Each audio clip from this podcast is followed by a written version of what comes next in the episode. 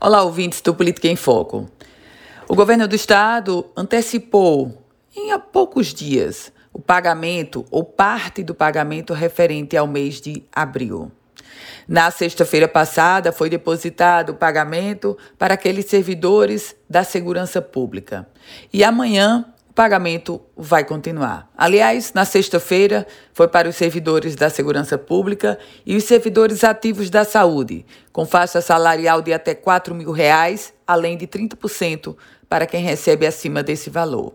Amanhã, terça-feira, receberão o salário integral todos os servidores ativos que ganham até 4 mil reais, além do depósito de 30% para quem ganha acima desse valor. Já na quarta-feira, vai ser depositado os salários dos inativos e pensionistas, também respeitando a integralidade do salário, para a faixa de até 4 mil reais e 30% para quem ganha acima desse valor.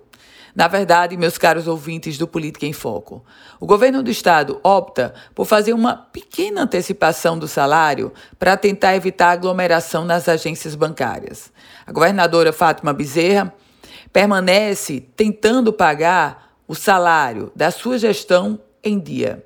Mas o que aflige o servidor também é a indefinição sobre as duas folhas que estão em aberto: dezembro e o 13º salário lá de 2018.